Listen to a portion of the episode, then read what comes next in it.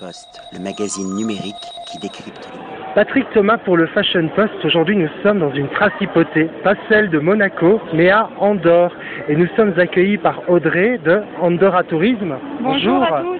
Bonjour et merci de nous accueillir dans cette très belle principauté, très sympathique, très belle et qui est fort animée pour le moment. Il y a le Andorra Shopping Festival, c'est ça Exactement. Du 1er novembre au 16 novembre, nous, nous organisons l'Andorra Shopping Festival. Et alors ça consiste en quoi Alors exactement, ça consiste à réunir certains artistes, réunir de l'animation de rue aussi, et ensuite des ristournes et des promotions dans toutes les boutiques d'Andorre. Oui, c'est un peu montré aussi en Andorre sous un autre visage, pas seulement comme une station de ski alpin, mais également euh, de montrer un petit peu tout le, le Andorre qu'on ne, qu'on ne connaît pas assez. Voilà exactement notre objectif, c'est de montrer aussi qu'on a un grand potentiel au niveau du shopping. Alors, la principauté, la principauté d'Andorre, c'est pas que Andorre, c'est aussi quelques villages autour. Est-ce que André, tu peux un peu nous présenter euh, comment comment est composé, de quoi est composée cette principauté Alors en fait, en Andorre, c'est un pays, mais le pays est divisé en sept petits départements. Et dans chaque département, il y a des villages. Donc les sept départements sont complètement indépendants.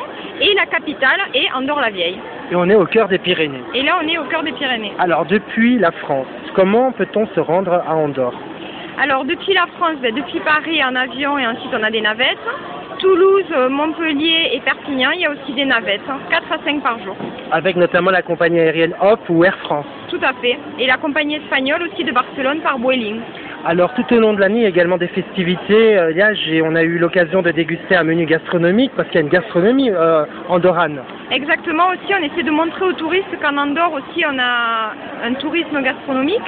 Et alors tout novembre, du 1er au 30 novembre, il y a les journées gastronomiques qui s'appellent Andorra à Taula.